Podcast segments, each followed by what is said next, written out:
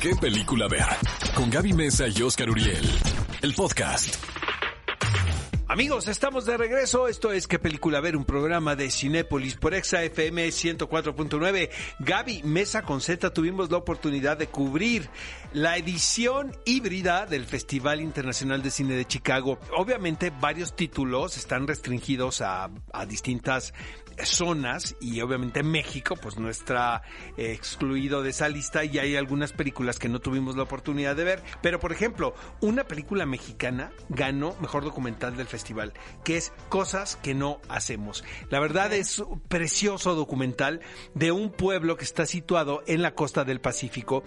Ves la cotidianidad del grupo de adolescentes y realmente la historia va de un jovencito que tiene que salir del closet con sus papás y no haya la manera de hacerlo, ni, ni el momento de hacerlo. Al principio, obviamente, te sitúan en el contexto porque entiendes la manera en la que se rige la sociedad y la comunidad de ese pueblo en particular. Y es un documental. es un documental. Wow. Por lo general son poblados, eh, digamos, un poquito prejuiciosos, ¿no? Este, la religión impera por sobre todo, pero la valentía de este jovencito, y es un protagonista por demás carismático, entonces inmediatamente el espectador está de parte de este personaje. Realmente es una película que me gusta mucho y entiendo por qué haya ganado eh, mejor documental. Y luego, las, el, el- ahora sí que el contendiente al, al premio del documental, el segundo lugar, mejor dicho, es una película francesa que se llama Little Girl o Pequeña Niña. Es el mismo tema. Ah. Es un niño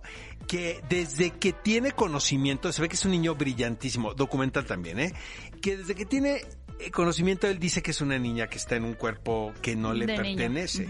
Entonces, a la edad, por ejemplo, de 6 o 7 años, la mamá que ve, se ve que tiene unos padres así maravillosos, el niño, y tiene pues esa bendición y esa fortuna, lo llevan a, a- a terapia y lo llevan con los médicos y lo están preparando pues para un futuro.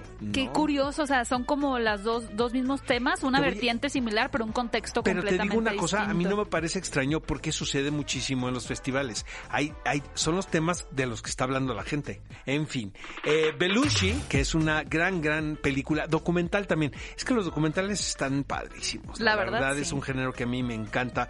Es sobre este eh, comediante John Belushi, quien fue miembro del elenco original de Saturday Night Live. Ahora, le tocó a él vivir en un momento muy particular eh, dentro de la industria del entretenimiento, cuando estaban permitidos los excesos y estaban bien vistos, que era Sí, vistos. 70, 70, 80, ¿no? O sea, fueron décadas donde a los comediantes se les solapaba todo tipo de adicciones con tal de que ellos fueran creativos. Ahora ya es otra cultura, si te fijas, en la vida real. O sea, no son las mismas fiestas que se sucedían Pues yo me las antes. perdí, Oscar, no te Pues puedo yo no, soy no, testigo, fíjate, yo sí te puedo platicar de estas. Pero no me porté como John Belushi, ¿verdad? Porque estoy aquí platicándolo, ¿no? Si Ah, no, no fuese así. Pero realmente es un documental fascinante dirigido por R.J. Cutler, quien fue el mismo director de The September Issue. ¿Recuerdas ese documental? Sí, claro. De la revista Vogue, Ajá. de esta Tan famosa la edición del edición. mes de septiembre. Exactamente. Bueno, amigos, peliculón loco. David Burns. American Utopia. Es el concierto, espectáculo, obra de teatro, si lo quieren ver así, que montó David Byrne en Broadway. De hecho, lo trajeron aquí al Teatro Metropolitan de la Ciudad de México. Yo no tuve la oportunidad de verlo aquí, lo vi en otro lugar.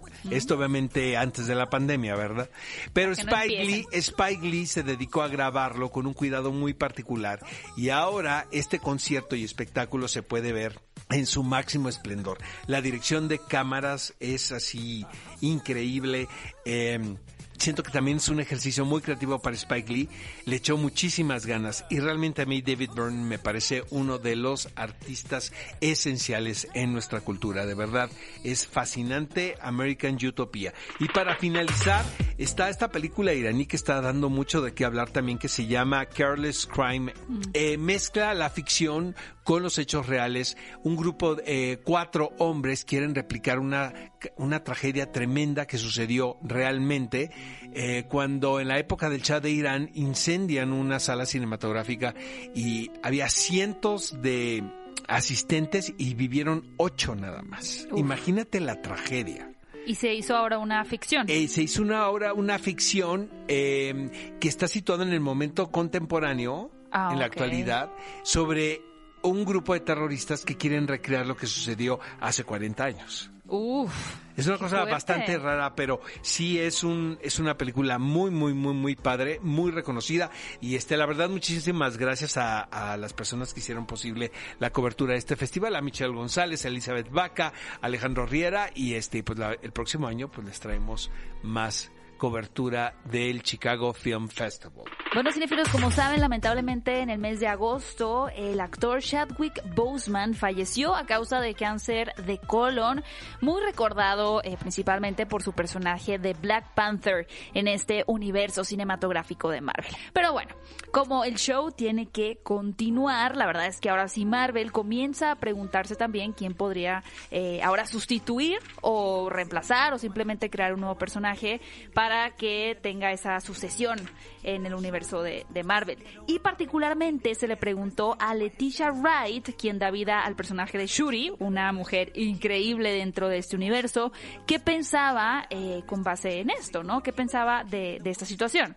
Ella, la verdad, muy políticamente y, y con toda la razón contestó que ahora mismo ellos simplemente están llorando la pérdida de Chad, tanto el estudio como ellos a nivel personal y tratando de encontrar la luz en medio de todo esto.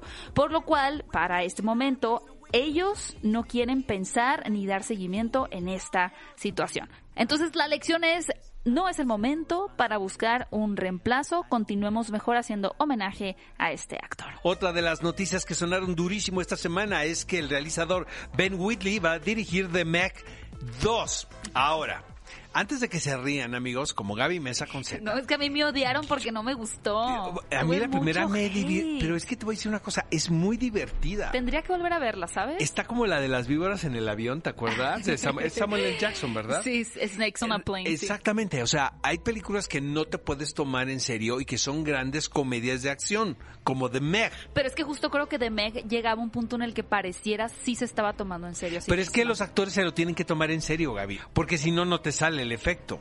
A mí la verdad de Meg me divirtió muchísimo y yo entiendo al director porque es un director eh, muy particular. O sea, su film, si revisamos su filmografía, eh, puedes pensar en un principio que se trata casi así como de una versión, no se me vayan a venir ahorita los troles, ¿verdad? Pero e imita mucho a Quentin Tarantino en cuanto a sus referencias al cine de acción. Se ve que es un tipo que tiene un bagaje cinematográfico de imágenes, ¿no? Este muy muy muy grande en su cabeza. Y este y hemos visto muchas películas que lo evidencian. Quiero decir con esto es que Ben Whitley se nota que es un director en búsqueda y eso está increíble. Bueno, cinéfilos, seguramente muchos de ustedes están esperando la película de Jurassic World Dominion, que es obviamente una continuación de la última película que vimos de estos enormes dinosaurios. Y la verdad es que esta producción ha estado como que entre sí, entre no, mejor sí, mejor no. ¿Por qué? Les cuento. Resulta que habían comenzado los rodajes, el rodaje había comenzado aproximadamente a unos cuatro meses, tal vez atrás, pero empiezan a tener algunos casos positivos de, de COVID, entonces deciden mejor ponerle una pausa y decir, bueno, tal vez en unas tres semanas, en un mes. Oh, sorpresa, que no era un mes y el tiempo iba a ser más largo, por lo que mejor optan por seguir filmando tomando todas las medidas de seguridad, incluso compartieron algunas imágenes por ahí el director en redes sociales diciendo que estaban de vuelta el señor Colin Trevorrow.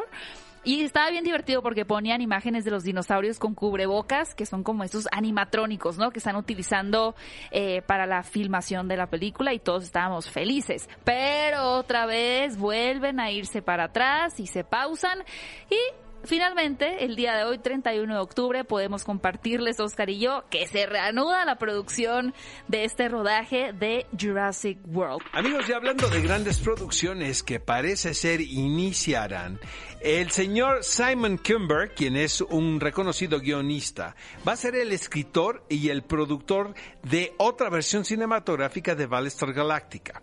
A ver, amigos, no quiero meter aquí cizaña, pero ¿vieron Dark Phoenix? Los productores de ¿Sabes esta que a mí película. sí me gustó? No. A ver, creo que No, estoy no quedando muy que mal. aquí. No me gustó The Meg y me gustó Dark Phoenix. No, pero yo sé No, que pues fue un por eso fracaso. nos contrataron ¿no? para este programa.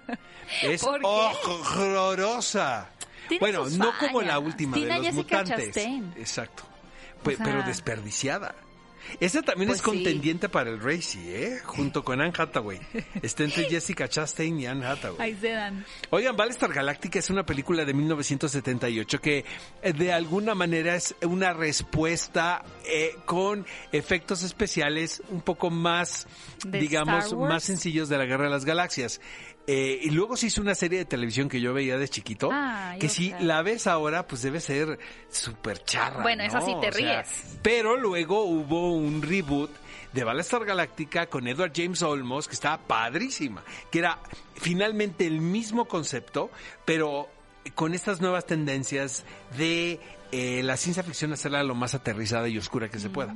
Entonces también esa serie de televisión tuve la oportunidad de ver. Por supuesto que voy a estar aquí sentado en el cine para Aquí ver sentado. esta versión de Battlestar Galactica, aunque, hijo, mis dudas con el director Simon Kimberg No. son No, porque también escribe, bueno, es productor de The Martian, Logan, bueno, del lado de dirección no estoy tan segura, pero si son fanáticos de Battlestar Galactica, pues igual que Oscar, esperen esta nueva adaptación que llegará en algún momento. Amigos, tenemos una noticia de último momento. Esto realmente es increíble y muy, muy fuerte. Lo más importante es no entrar en pánico, pero tenemos noticias de que en este momento una ola de zombies están caminando por la colonia Cuauhtémoc. Así es, Oscar, nos están comunicando que estos zombies están caminando sobre paseo de la reforma casi casi para llegar a la glorieta de La Palma. No sabemos por qué, no sabemos qué intenciones tienen, pero de verdad les recomendamos no salir de sus casas y si ya están afuera, protegerse entonces con lo que tengan a la mano, con lo que sea de verdad. Amigos, por favor, no salgan de sus casas. Parece ser que el apocalipsis zombie es real. Y ya está aquí en México. Los zombies detectados en la península de Busan en Corea del Sur hace apenas unas semanas han cruzado fronteras. Nuestro equipo de reporteros están siguiendo a estos escalofriantes seres. Los mantendremos informados en los próximos minutos. Ok, ok, ok. Ahora sí tenemos los resultados de la encuesta de la semana pasada, donde Oscar Uriel arrasó. Ahora sí, ahora sí ya se rompió la maldición, Oscar. Traías una mala racha, ¿eh? La verdad sí cabrón, mala racha. traía racha pandemia, ¿no? Sí, ya ahorita como que te, te deslavaste un Ajá, te- poquito. te traía la maldición del COVID. Traías pegadísima ahí, o como un ente. La pregunta de la encuesta de la semana pasada que les compartimos a través de eh, redes sociales, de la cuenta de Twitter de Exa, arroba ExaFM, decía lo siguiente. ¿Cuál de estos clásicos ochenteros de terror para ver en octubre es tu favorito? Las opciones eran El Resplandor, que fue la gran ganadora con un 44.3%. Las otras opciones eran Ghostbusters, Beetlejuice y Gremlins. Y obviamente también tenemos la nueva encuesta de esta semana a propósito de que estamos hoy en la noche de brujas, la noche de Halloween. Ve a responder esa pregunta a las redes de Exa en Twitter, arroba ExaFM. ¿Cuál de estos cuatro personajes del cine de terror te gustaría o sería tu favorito para usar en un disfraz de Halloween? Las opciones son Chucky, la monja, Freddy Krueger o It, el payaso eso. Pues obviamente de mi lado, pues Chucky el muñeco de ¿Tú abuelo. te vestirías de Chucky? Por ya, favor, me, hazlo. ya me vestí una vez en el programa de televisión de Televisa, esas que te forzan ahí. Necesito ver esas fotos. No te los ¿Te voy a acuerdas enseñar. que pusieron un payaso Jamás. en el programa de televisión? Pero jamás. ¿No? Los ridículos que uno hace en la vida, ¿no? Yo quiero ver a Oscar disfrazado de Chucky. Mm, yo voy a votar por... Me gustaría mucho... pues, mm, Pues sí, creo que voy a ir, me voy a ir por eso, aunque sea un cliché. Porque la monja. No, por eso, por It. No, la monja siento que no me vería Me tan aburro. espectacular. Ay, uy, Qué de ustedes flojera voten, eres, qué cinéfilos. Voten, voten, voten. Y la siguiente semana les vamos a compartir los resultados. Ve a Cinépolis y utiliza el hashtag qué película ver. Escúchanos en vivo todos los sábados a las 10 de la mañana en Exa FM 104.9.